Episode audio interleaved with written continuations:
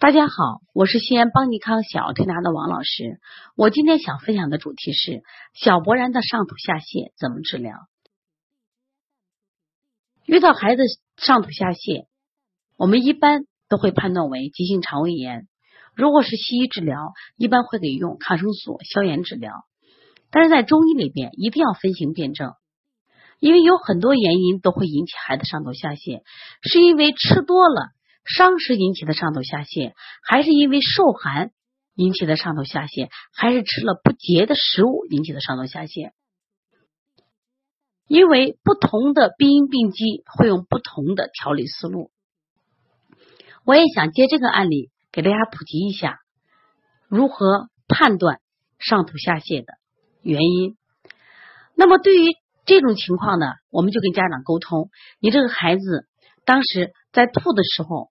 在之前有没有吃寒冷的食物？家长说我们吃了冰激凌。有没有吃过多的食物？家长说没有。第二个又问到他，那孩子吐出的这个呕吐物或这个腹泻的大便有没有极度的臭味？家长说不算太臭。那另外呢？我说看没有看到他的食物原型，就是我们早上吃面条。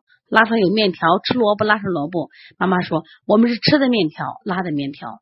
那么上一次吃和到这段是拉间隔多长时间？妈说五六个小时了。也就是说，这个食物到了胃里五六个小时还能见食物的原型。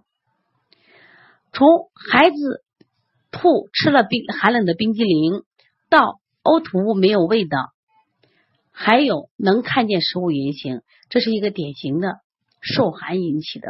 上吐下泻，所以在治疗的时候呢，我们就按虚寒引起的上吐下泻引起。